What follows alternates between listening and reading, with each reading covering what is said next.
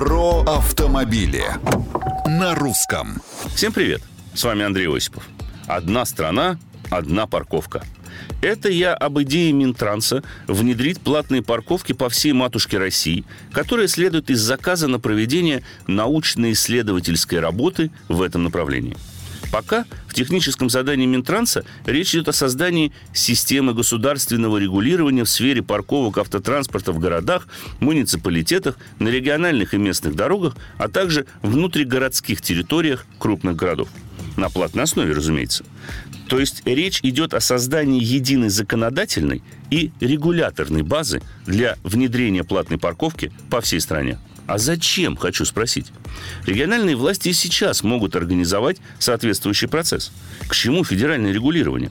Если для того, чтобы сделать единое парковочное приложение по всей стране, я за. Это было бы удобно.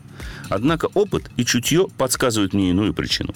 Дело, судя по всему, в вопросе перераспределения бюджетных средств между регионами и федеральным центром таком случае не исключено, что автовладельцы могут получить повсеместную платную парковку даже в собственном дворе, поскольку это будет закреплено на федеральном уровне и обеспечит дополнительный приток бюджетных средств.